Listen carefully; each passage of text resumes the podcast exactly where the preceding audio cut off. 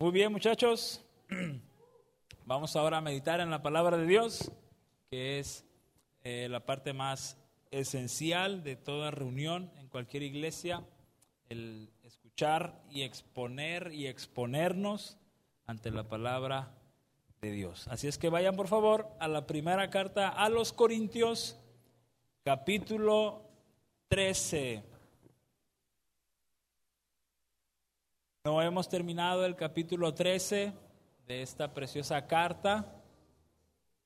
Para quienes nos acompañan hoy, tienen que saber que durante algunos meses hemos estado estudiando la primera carta a los Corintios y hasta terminar el último capítulo continuaremos con alguna otra serie, alguna otra cadena de temas quizás. Posiblemente sea o no la segunda carta, pero sea como sea, algo vamos a tener que tenga una continuidad y, una, claro, una enseñanza. ¿Ya están ahí? Primera carta de los Corintios, capítulo 13. Muy bien. Recordemos un poco qué es lo que, lo que en sus cabezas hay de esto, de lo que hemos visto anteriormente Quizás no desde capítulos muy, muy atrás, pero sí de por lo menos uno o dos capítulos atrás. ¿Alguien recuerda algo que nos pueda decir con valentía? Puede checar su acordeón, no pasa nada.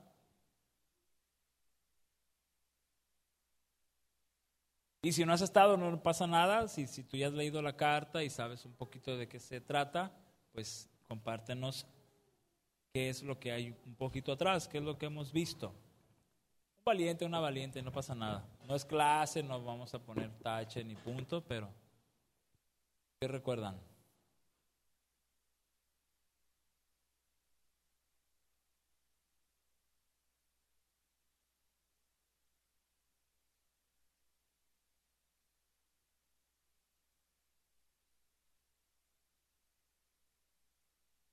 Vieron que la semana pasada sí se acuerda. Claro. Bien, les voy a ayudar, no se preocupen, es domingo, estamos ahorita desconectados de, ¿no? de, usar el cerebro, día festivo, día de celebrar la Catrina más grande del mundo en cuanto al récord Guinness. ¿ah? Pero eh, hemos estado viendo específicamente la conducta de las personas, de los cristianos, dentro de un culto, dentro de una reunión en específico la manera en que celebraban la, cena del Señor y la conducta, la actitud y, cómo es que lo hacían cada uno o, muchos de ellos.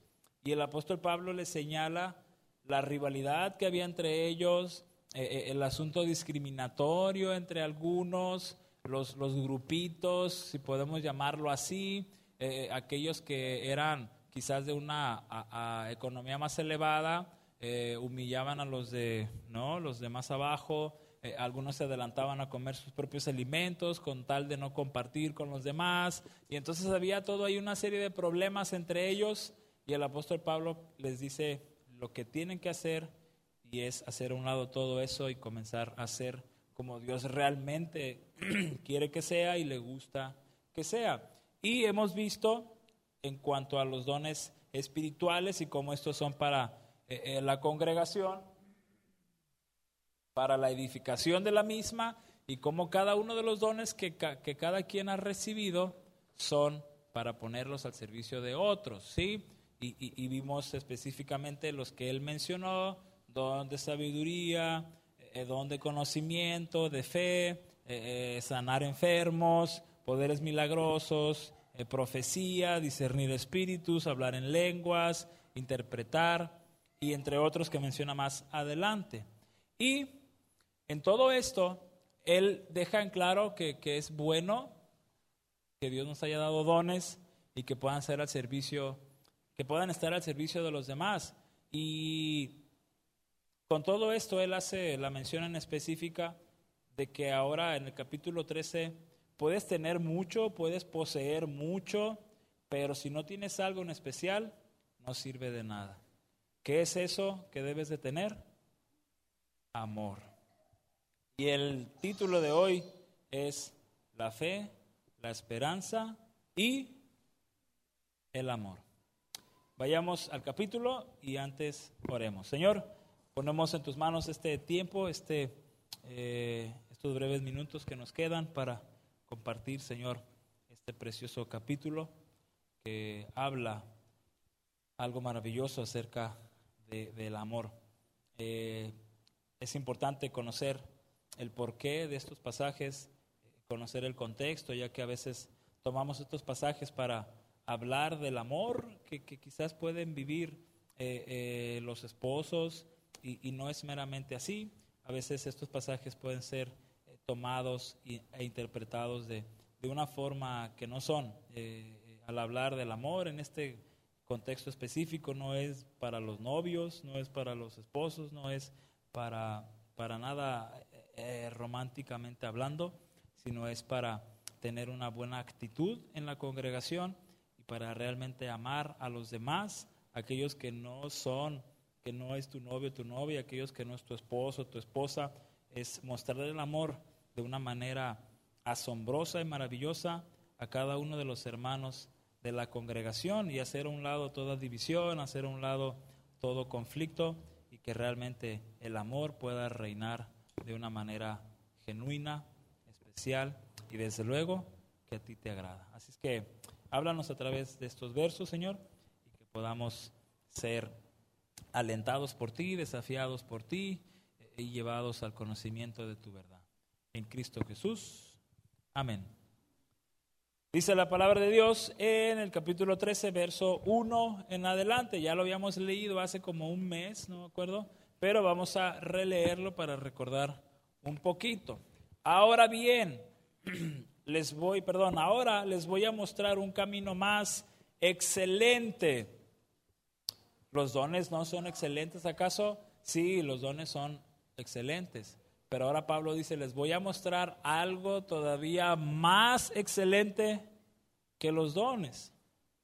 Si hablo en lenguas humanas y angelicales, pero no tengo amor, no soy más que un metal que resuena y un platillo que hace ruido, ¿cierto? Si ahorita le decimos a Moy que toque su batería y le pegue un platillo, simplemente va a ser un ruido, ¿no? Para algunos desagradable, para, algo, para otros agradable, pero si a ese platillo lo acompañas con una nota del bajo y lo acompañas con un acorde de la guitarra, o lo acompañas con otros acordes del piano, lo acompañas con una nota vocal, entonces ese platillazo va a sonar como ah, bien rico, ¿no? Va a sonar de calidad. Pero un simple platillillo, solo, común y corriente, puede ser ruidoso. Y es lo que dice aquí, un platillo que hace ruido nada más. Si tengo el don de profecía y en montañas, pero me falta qué? El amor, no soy nothing, nada. Si reparto entre los pobres todo lo que poseo, y si entrego mi cuerpo para que lo consuman las llamas, pero no tengo qué? Amor, nada gano con eso. No impresionas a nadie. Puedes ganar mucho quizás al ser esto, obras altruistas, puedes mostrar muchas maneras, de muchas maneras, ¿no? Eh, eh, eh, con lo que tienes, con lo que sabes, etcétera. Pero si en nada de esto tienes amor, entonces no sirve de nada. Y el apóstol Pablo le dice eso a los hermanos en esa iglesia. Pueden tener todo, muchachos, hermanos, pueden tener una inteligencia wow, pueden tener mucha riqueza, pueden tener no el, el mejor don, los mejores dones o todos los dones, pero si no tienen amor, no sirve de nada y nada ganan con eso. Y comienza él a dar la lista de lo que realmente es el amor. Y hace como un mes o no sé cuándo compartíamos definiciones de amor. Iniciamos con la pregunta de ¿para ti qué es el amor? ¿No? Y, la mayoría dio una definición y, definiciones acertadas, ¿no? Eh, eh, ninguna negativa, ninguna incorrecta. Pero la Biblia va a decirnos siempre lo que es realmente el amor y no van a ser definiciones románticas, no van a ser definiciones meramente humanistas, van a ser definiciones que vienen de quién? Del mismísimo corazón de Dios y el evangelio que Él nos comparte impregnado de amor. Entonces, el amor número uno es paciente. ¿Sí? Verso 4. ¿Qué es la paciencia? Sabe esperar, ¿cierto? La paciencia sabe esperar. Por eso cuando tú vas a un consultorio y te sientas y eres un paciente, ¿por qué? Porque estás siendo paciente para esperar la consulta, ¿no? Entonces el amor es, es paciente. El amor tiene esa capacidad de esperar, de todo momento saber que la situación que sea que se viva, podemos ser pacientes sin caer en desesperación, sin caer en, en, negatividad, sin caer en absolutamente nada que vaya a distorsionar la paciencia que el amor tiene. El amor es bondadoso. El amor es sufrido, dice también la otra versión, la capacidad de aguantar toda ofensa, todo agravio. El amor que sufre lo soporta, aguanta vara, no se agüita. El amor es sufrido. Y no se trata de un sufrimiento de, es que mi, mi esposa me pega, mi esposo me pega, eh, mi mamá me odia. No, no se trata de meramente un sufrimiento así. Es esa condición y esa capacidad de cuando hay una meramente injusticia hacia ti, un insulto hacia ti, ese amor sufrido lo aguanta y no busca en específico la venganza, no busca el desquite, no busca regresar la ofensa, la violencia, la mala acción. El amor no es envidioso, no codicia, no desea lo que otros poseen. El amor no es jactancioso, es decir, el amor no se envanece, dice el apóstol Pablo. Estoy tomando las expresiones de la Reina Valera 60 y junto con mezcladas con lo que dice la nueva versión internacional también. El amor no es envidioso ni jactancioso ni orgulloso. El amor no anda por ahí regodeándose, presumiendo, el amor no anda por ahí evidenciando cosas que no son meramente de Él. El amor no se envanece, no se enorgullece, antes bien el amor es humilde, el amor sabe, cuando uno tiene realmente el amor, sabe ser humilde sin la necesidad de exaltarse a sí mismo, de presumir a sí mismo. Por lo tanto, el amor no se va a comportar. El amor no va a buscar ningún mal para su propia persona ni para los demás. Porque quien realmente tiene amor no va a hacer cosas malas. Las personas que desafortunadamente andan por las calles asaltando, robando, secuestrando, en el peor de los casos, ¿no? Asesinando personas. Son personas que no tienen la mínima gota de amor en sus vidas. ¿Producto de qué? De haber crecido, de haber vivido en alguna familia disfuncional y otras razones, y principalmente la naturaleza caída y pecaminosa, y junto con todo lo demás, hay personas que buscan realmente el mal de otros, pero una persona con amor no va a buscar jamás el mal de nadie. ¿Tú has tenido ganas de hacerle algo mal a alguien? Ojalá que no. Ojalá que no. Ojalá que tu persona no muestre un amor o la distorsión de un amor envaneciéndose, jactándose, envidiando. Ojalá que el amor que, que, Dios quiere que tenga sea como el apóstol Pablo lo está describiendo, amor realmente eh, sufrido, un amor realmente bueno, un amor sin envidia, un amor sin jactancia, sin, sin, orgullo, sin envanecimiento, un amor que no se comporta de manera indebida, que no hace lo malo, un amor que no busca lo suyo, un amor que busca primeramente el interés de los demás y después o al final el amor o el interés hacia uno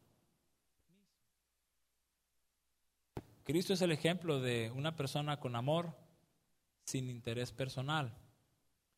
Una persona que amó a los demás, se dio a los demás y por último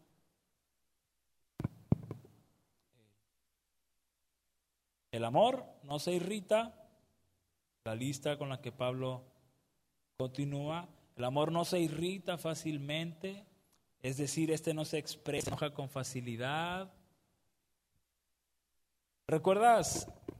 Y sé que has leído quizás o has escuchado cuando Jesús está, después de haber sido azotado tan cruelmente por los soldados romanos, en ese proceso, si tú lees la escritura, en todo ese momento Jesús, Jesús jamás responde con insulto a sus golpeadores, el Señor Jesús jamás dice nada grosero para con ellos. En ese caminar, cargando ese madero tan pesado por ti y por mí, en ese proceso en el que Jesús va a, aquella montaña, al Gólgota, Jesús no expresa ninguna maldición hacia nadie. ¿Por qué? Porque tenía un amor que realmente no se irritaba tan fácilmente, no, se enojaba tan fácilmente. Claro, tiempo atrás eh, eh, eh, hay escenas en las que Jesús molesto en el templo comienza a volcar las mesas porque convierte, convierte en el, el, lugar en cueva de ladrones, sino en un lugar de adoración. Se prestó el templo para comerciar, para lucrar, para ganar y no para ser realmente un lugar de adoración. Y hay un enojo especial del Señor Jesús por la situación.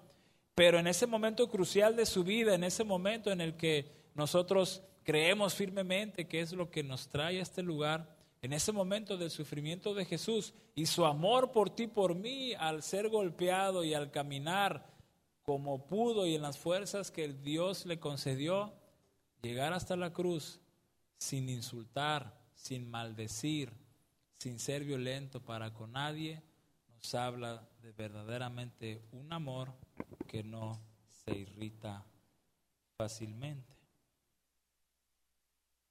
Pensémoslo en ti y en mí. La mayoría vive con sus papás. La mayoría. Otros ya no viven con sus papás. Pero cuando vivías y ahora que vives con tus papás, ¿no? ¿Quién se irrita, la neta, cuando te dicen, oye, te toca lavar los trastes. Honesta.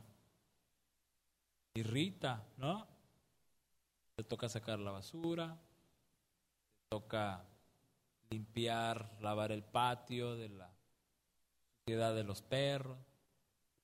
Te tocan varias cosas, ¿no? Y, y tú dices, ah, tienes dos opciones. Aguantar va y decir, sí, está bien. O irritarte de ser un berriche y decir, ¿por qué no va él? ¿Por qué no va ella? Yo ya lo hice, yo ya fui. Estoy cansado, no quiero. En esa situación, si nos irrita, lo vamos a expresar. Se va a dar a conocer con alguna no expresión verbal, con algún gesto de nuestro rostro. Pero el amor que viene realmente del Señor no se irrita fácilmente. aguanta. De quien venga cualquier petición, cualquier favor, incluso cualquier ordenanza, porque a veces los papás tienen la, la autoridad para ordenarnos a los hijos.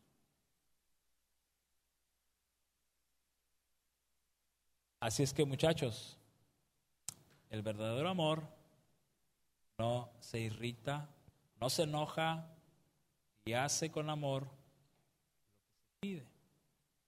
El amor piensa lo mejor de los demás. El amor no guarda rencor, dice el apóstol Pablo. No tiene capacidad, el genuino amor que tú y yo recibimos de Dios no tiene la capacidad ni la oportunidad para guardarle rencor a nadie. Lo mal que se nos ha tratado, lo mal que se nos pueda hacer en nuestra contra, alguien con un verdadero amor no va a guardar rencor. Es que no me invitó a su baby shower. Es que no me invitó en el cumpleaños de Gali. Es que no. Es que no me dijo. Es que no me saludó. Es que. Y pasan los años, 30 años, y es que no me invitó a su baby shower, y es que no me invitó al cumpleaños de...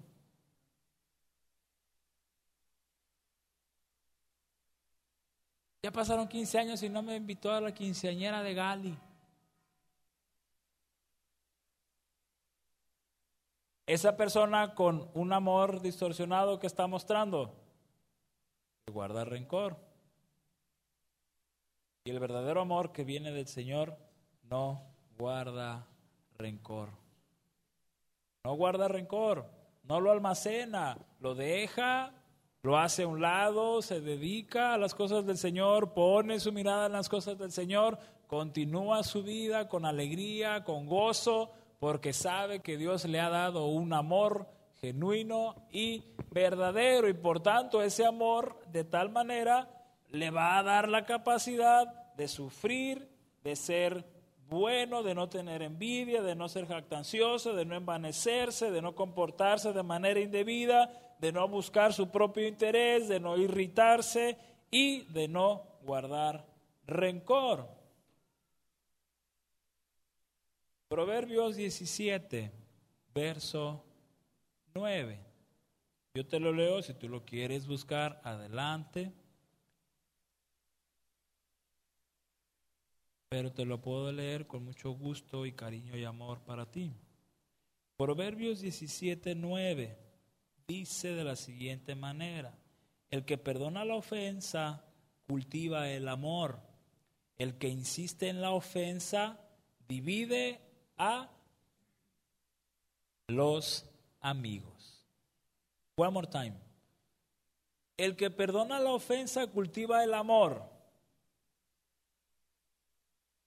El que insiste en la ofensa, ¿a quién divide? A los amigos. Y bien lo dijo aquel personaje inanimado. Los amigos siempre se perdonan. No me salió el mismo tono de él, pero así lo dijo.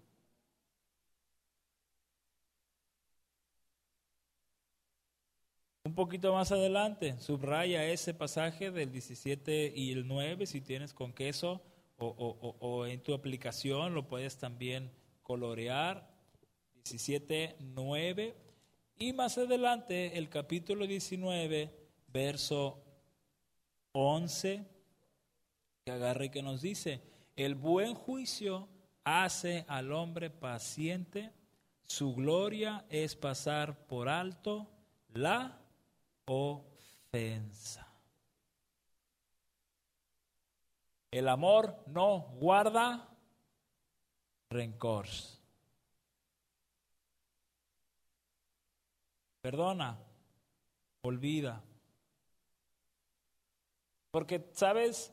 No sé si tú has experimentado vivir con rencor alguna temporada pero te aseguro que ese rencor en esa temporada de un mes, dos meses, un año, cinco años, te aseguro que no te dejó vivir a gusto. Porque ¿quién puede vivir a gusto con rencor? Digan la verdad.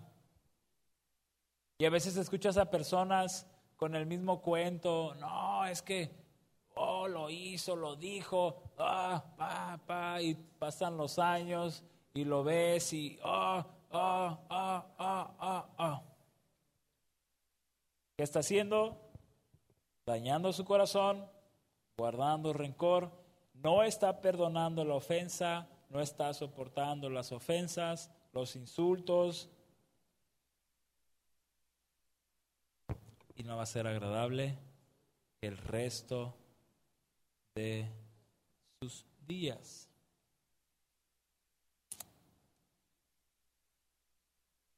Por eso, todo esto es mucho mejor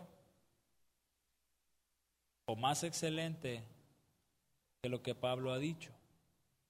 Porque una vez más, podemos tener todos los dones, Podemos hacer obras milagrosas aquí, podemos sanar enfermos, podemos hablar en lenguas, puede alguien interpretarlas, puede alguien hacer cosas super mega extraordinarias, expulsar demonios, etcétera, etcétera, etcétera, tener una fe super mega wow y las cosas suceden, puede alguien mover incluso las montañas si ustedes quieren, puede alguien mover la Catrina de ahí, ponerla en otro lugar, aventarla al fondo del mar, posiblemente podemos hacer y Dios puede hacer que, hay, que hagamos todo eso. Pero si en todo eso no hay amor, entonces estamos perdidos. Estamos fritos. Y el propósito de una congregación no sería visto la iglesia no tendría un rumbo, caminaría sin realmente obedecer y tener lo que el apóstol Pablo y el Señor a través de él nos están diciendo. El amor es importante.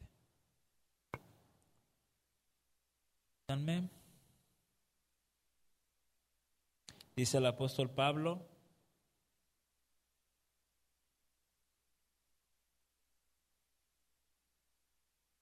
continuando con lo que él dice ahí. El amor no guarda rencor, el amor no se goza de qué? De la injusticia.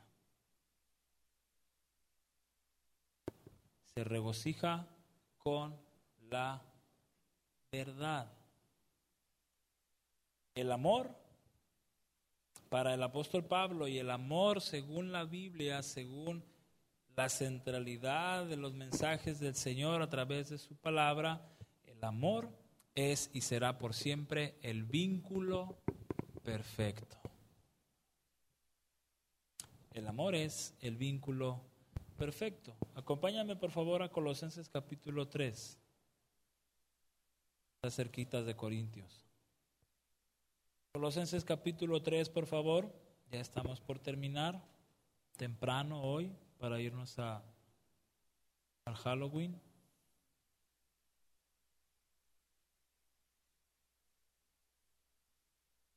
Colosenses capítulo 3, verso 12 al 16. Por lo tanto,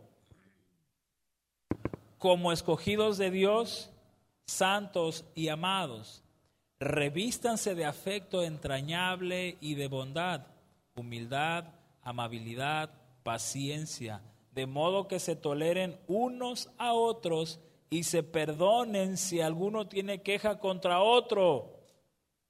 Así como el Señor los perdonó, perdonen también ustedes. Por encima de todo, vístanse del amor, que es el vínculo perfecto que gobierne en sus corazones la paz de Cristo, a la cual fueron llamados en un solo cuerpo, y sean agradecidos. Que habite en ustedes la palabra de Cristo con toda su riqueza. Instruyanse y aconsejense unos a otros con toda sabiduría, canten salmos, himnos y canciones espirituales a Dios con gratitud de corazón. Y agregamos el 17. Y todo lo que hagan de palabra o de obra, háganlo en el nombre del Señor Jesús, dando gracias a Dios el Padre por medio de Él, por medio de Jesucristo. Y termina el apóstol Pablo, carta que estamos viendo, de la siguiente manera. Verso 8. El amor jamás se extingue, mientras que el don de profecía terminará. El de lengua será silenciado y el don de conocimiento desaparecerá. Porque conocemos y profetizamos de manera imperfecta, pero cuando llegue lo perfecto, lo imperfecto desaparecerá. Cuando yo era niño hablaba como niño, pensaba como niño, razonaba como niño. Cuando llegué a ser adulto, dejé atrás las cosas de niño. Ahora vemos de manera indirecta y velada como en un espejo, pero entonces veremos cara a cara. Ahora conozco de manera imperfecta, pero entonces conoceré tal y cual somos, perdón, pero entonces conoceré tal y como soy conocido. Ahora pues permanecen estas tres virtudes la fe, la esperanza y el amor. Pero la más excelente de ellas es el amor. Fe, esperanza y amor. Las tres son preciosas, excelentes, importantes y que toda iglesia debe de tener. Fe, esperanza y amor. Pero la más importante es, o la mejor de ellas es, el amor. Tal vez no nos mostramos mucho amor ahorita con el juego que tuvimos, pero, pero había amor, ¿cierto? Una manera extraña de amarnos, pero había amor. Jóvenes, Aquí habemos de diferentes edades, ¿cierto? Es un grupo que desde hace algunos años atrás no se seccionó o se dividió como hacen muchos. Si tú vas a otras iglesias, vas a encontrar grupos de preadolescentes, de 10 a 12, vas a encontrar a grupos, después de ahí continúan los adolescentes de 13 a, 14, 15, y encuentras el grupo de jóvenes, eh, eh, jóvenes, jóvenes, jovencitos, ¿no? De 15 a 20, y luego encuentras jóvenes adultos, de, de, los 20 a los 25 y luego encuentras ya el grupo de jóvenes maduros de 25 a 30 y más. Y ya los jóvenes, el grupo de jóvenes solterones que están buscando la tierra prometida con desesperación. Esas divisiones no son malas en sí. ¿Están de acuerdo? Creo que eh, eh, de alguna manera los de esas edades se van a identificar entre ellos y van a compartir mucho entre ellos, sin duda, el anime, los otakus y todas esas cosas de hoy en día, pero las diferentes edades van a ir, eh, ¿no? Eh, eh, compartiendo mucho por la edad que tienen, etcétera, etcétera. Y sabes, cuando mi esposa comenzó a a proponer quitar las divisiones. Yo no estaba en ese entonces, me hubiera gustado. Fue sin duda algo como que, bueno, pues no, no, no, es que toda la vida ha sido así, preadolescentes, adolescentes, jóvenes chicos, jóvenes grandes, tierra fértil, ¿no? Se logró, se quitó toda división y entonces el grupo podía ser desde alguien de 12, 11 en adelante, hasta los treinta y tantos, treinta y tres, que tiene un servidor, ¿no?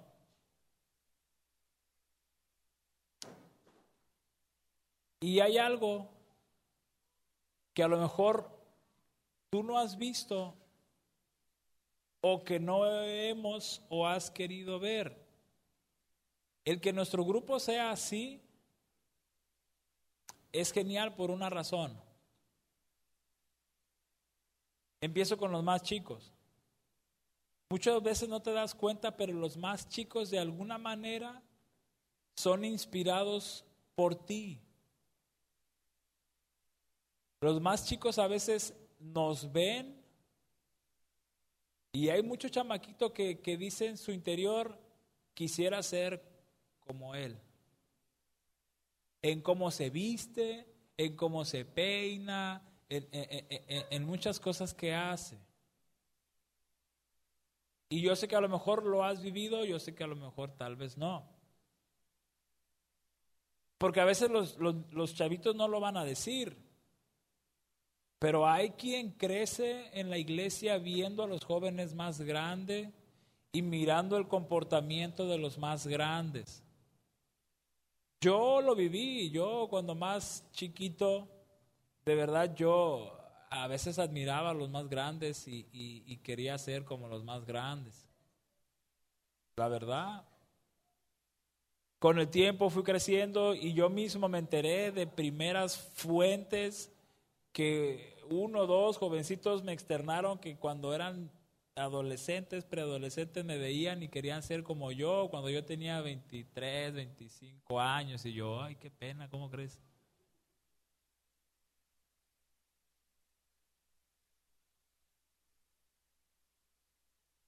Y los que son más grandes Ah, y junto con esto, los más chiquitos, aunque quizás no te lo expresen, pero más de uno va a tener un amor por ti. Un amor de verdad, un, amor de, admiración, un amor eh, genuino que Dios pone realmente eh, eh, en, en cada uno. Pero a veces el problema está cuando somos más grandes. ¿Y sabes cuál es ese problema? Que a veces los más grandes nos olvidamos que fuimos niños, preadolescentes, adolescentes y decimos, ah, chamaco. Por no decir la última expresión que creo que la mayoría se sabe. No, no, no, háganlo para allá, que no. Que no juegue. No, no lo inviten. Tiene 13 años, nosotros ya somos de 25 y más. Ayer, voy a poner un ejemplo, perdón, algunos lo vieron, fuimos muy pocos a la Juventud Bautista, no dije la Juventud Bautista, se me olvidó, pero fuimos a la Juventud Bautista, estuvo muy padre, la neta estuvo muy padre, me gustó, fue muy agradable. Y entonces estábamos jugando y entonces de repente se, se, armó el juego de el barco se hunde, no sé, y equipos de dos, ¿no? Entonces entre toda la bola tienes que agarrar a uno y pues ya, y el que no agarrara rápido a uno, a otro, pues iba perdiendo. Y entonces en una de esas había, había una niña como de unos 12, 10 años, ¿no? Más o menos.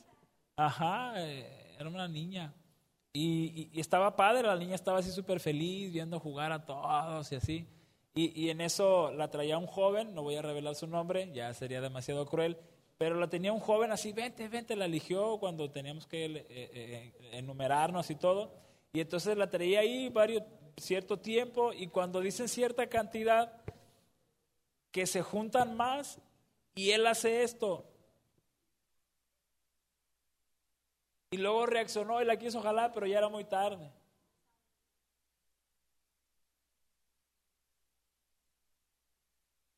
Es un juego.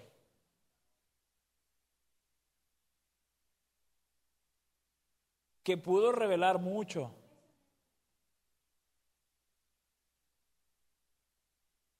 Tal vez no le preguntamos, bueno, no le preguntamos a la niña, pero si le hubiéramos preguntado a la niña qué sintió, posiblemente la niña hubiera dicho, sentí feo. Porque todos ellos eran grandes y, me hicieron a un lado. Quizás la niña no se dio cuenta, oye, ¿qué sentiste de que te he hecho a un lado? Pues nada, estamos jugando. ¿No? Hubo otra situación que también reveló algo. En cuanto empezamos, dijeron cierto número, cinco creo, cinco, siete, no me acuerdo. Ah, no, esa no es, esa no es, es otra. Pero fue de las primeras, ¿no? Fue de las primeras. Dijeron creo que cinco y se juntan cinco mujeres y se pegó ahí un hombre. Pero todo al mismo tiempo, ¿no? Como es todo muy rápido. Y entonces yo vi que las morras se vieron todas y lo sacan a él.